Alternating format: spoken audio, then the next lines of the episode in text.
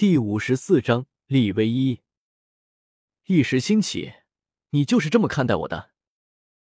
林觉意清冷的声音在床边响起，那一向冷峻的声音，却好似带着一丝质问，又好似带着一丝不满。姚景兰冷哼：“不满？他有什么好不满的？不然，林世子还希望我怎么看待你呢？按理说，景兰应该感谢白天世子爷出手相救的。”不过，你为什么不可以换一个方式呢？想到明天自己会面对的局面，姚锦兰就无法对林觉意之前的做法感到感谢。在那个时候，就是自己情绪不稳定，导致昏迷。可是林觉意完全可以让一旁的吕长和韩宁郡主帮忙将自己给弄回去的，可是他却自己亲自动手了。换一个方式。林觉意只是知道，那个时候自己脑子里好似什么都没有想，看到他昏迷的身影，下意识的就跑过去。当意识神智开始回笼的时候，他已经将姚锦兰被抱回了平南王府自己的房间里。你就那么讨厌和我产生关系？林觉意狭长的眸子盯着坐在床上坐着的那个女子的身影。京城里有多少女人想要和他产生关系的？可是到了他这里。他就那么不屑和他有什么联系？想到姚锦兰之前和姚希韵说的话，林觉意倒是觉得换一个方式会令自己开心一点。既然你自己说男子抱了女子便是产生了肌肤之亲，要负责，那么我便负责好了。这么你便没有什么话可以说了吧？你刚刚偷听我们说话。林觉意的话一出口，姚锦兰的脸就黑了。刚刚他那么说，不过是想要气气姚希韵而已，可是从来都不希望要林觉意真的负责什么的。我没有偷听。女子那气急败坏的模样，林觉意看在眼里，脸上露出一个微笑，恍若黑暗中绽放的曼珠沙华。可是此刻姚锦兰却没有心思欣赏她的美，没有偷听。那么你这么？怎么会复述出他刚刚讲过的话呢？我是光明正大的听的。林觉意武功高强，在姚锦兰进门之前，本来就跟随在他身后。不过由于功力实在是太高，所以倒没有人发觉，自然就是不为人知的光明正大的了。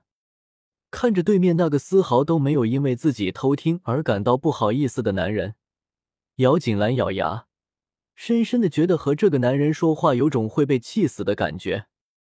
看着男子波澜不惊，丝毫都不没有感觉到自己说了什么惊世骇俗的话一般的男子，姚锦兰咬着牙齿，心里气得想要咬这个男人一口，可是面上却得做出一副微笑的样子，面对着男人讨好般的笑道：“那什么负责就不用了。”真的，林觉意的武功高。视力也不错，即使是在黑暗中，事物也无白天一般。所以女子那言不对心的样子也落入了男子的眼里。因为在黑暗中，姚锦兰无法看到男子的嘴角掀起一抹微笑。自然是真的。姚锦兰在心里感叹林觉意的不管世俗，可是面上还是得带着讨好、感恩一般的说着：“真的不用了，你看。”你之前那么做，不过都是为了救我而已。所谓是急从权，面对您的大恩大德，景兰感谢都来不及，怎么为难您要您负责呢？如果你要较真，我才是真的为难，好吧？姚锦兰看着对面那个坐得笔直端正的男人，明明就是一副刚毅果敢的样子，怎么做起事情来却这么婆妈呢？如果不是为难呢？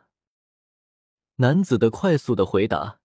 却也带着一丝反问，就是不知道这个女子到底会怎么回答了。不为难也不可以，我不希望你这么做。姚锦兰脸上那不知道怎么应付面前这个男子而痛苦的神情，都快赶得上前世被人给背叛的时候的表情了。反正都是一副想要咬人的神情。林三站在外面，心里痒痒的，一直都听令一说，主子到了这位姚小姐面前。都会显得有一些不一样，可是究竟怎么个不一样法？林三还是第一次看见。什么时候他们的主子廉价到了这个地步，一直都是别人追着要主子负责的。可是这次主子追着要负责，可是别的女子却不要主子负责的。如果不为难也算了，我跟你灭有什么关系？干净利落的撇清消息，就害怕林觉意赖上自己一般，快速转移话题。你来这里到底是来做什么的？半夜三更的突然的出现在一个女孩子的闺房，如果不是她那一脸的无表情，还有全身冰冷的气息。姚锦兰八成会将他给当做色狼处理了。宋叔。白天的时候，姚锦兰问他要过字帖，这不，很快人家就给送来了。可是姚锦兰一点感谢都没有了。虽然明女士真的希望您换一给时间给送过来，不过还真的是非常的感谢你。口说不是显得太没有诚意了。既然你们感激，不如换一种方式来报答我了。林觉意一边说着。身体慢慢却是不断的朝着姚锦兰的床而靠近。姚锦兰觉得今天晚上的林觉意好似是特别的有耐心，居然还有心情在这里和自己斗嘴。现在自己面前这个一直都纠缠不休，是那个高贵冰冷的平南王世子吗？面对着这个人，姚锦兰都不知道这是第几次让自己深深呼吸，免得有咬人的冲动。面前这个是大冰块吧？那眼里出来的笑意是怎么回事呀？所以姚锦兰严重的怀疑，自己面前这个林觉意是不是给人调包了的？小姐，你在说什么？你是需要什么吧？玲珑今天因为姚锦兰的异状，一直都不能放心，所以就在姚锦兰外间睡下了。现在模模糊糊的听到里间有说话的声音，担心是姚锦兰需要什么东西，所以才会有此疑问。林觉意面色不变，可是姚锦兰却忍不住一直都在咳嗽。小姐，你不是不舒服呀？让玲珑进来服侍你吧。不用，不用。玲珑的话一出，姚锦兰立刻就不咳嗽了。如果她要是再继续咳嗽下去的话，那么保不住玲珑立刻就进来了。要是看到大半夜自己的房间里出现一个男子，估计玲珑那个丫头的嗓音，立刻就可以让何府上下都知道，姚国公府大小姐房里有男人了。可是您不是身体不舒服吗？玲珑今天其实是好心关心姚锦兰的，可是却让她有些吃不消。不用，我没事了，我现在就睡下了，你也早点睡吧。姚锦兰说着，拢拢被子，悄声的对站在一边的做了个无声的口型。世子爷，您是不是该走了？林觉一转头看着那个一直都迫不及待的想要将自己给赶走的女人，难得的别扭性子一起来，偏偏不打算了走了，反而是不断的贴近姚锦兰的身前。世子爷，你该回去了。小女子对您的搭救真的是不胜感激。如果你要是现在肯离开的话，小女子保证每天都会给你上上炷香的。祈祷您平安喜乐的女子的话一出，林觉意脸上那平静的表情终于被打破了，嘴角歪斜，起身准备离开。不过离开前，看着女子那松了一口气的样子，林觉意眼里闪现过一抹不喜，不过却也很快就消失在了姚锦兰的房间里，因为林觉意一来。姚锦兰的全身都处于紧张的状态，现在她走了，她全身放松下来，那股浓浓的疲惫感也随之而来，倒在床上，很快道士就陷入了深睡中。第二天清晨，一大早，杜氏身边的丫头便送来了一套画符。丫头说了，这个是夫人给大小姐准备去参加宴会准备的。因为昨天宫里蝶妃公主给各家小姐都下了帖子，希望到时候各家小姐都会参加。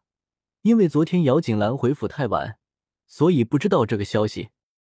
于是夫人就特地给小姐准备了服饰，免得大小姐到时候去宫宴没有得体的衣服。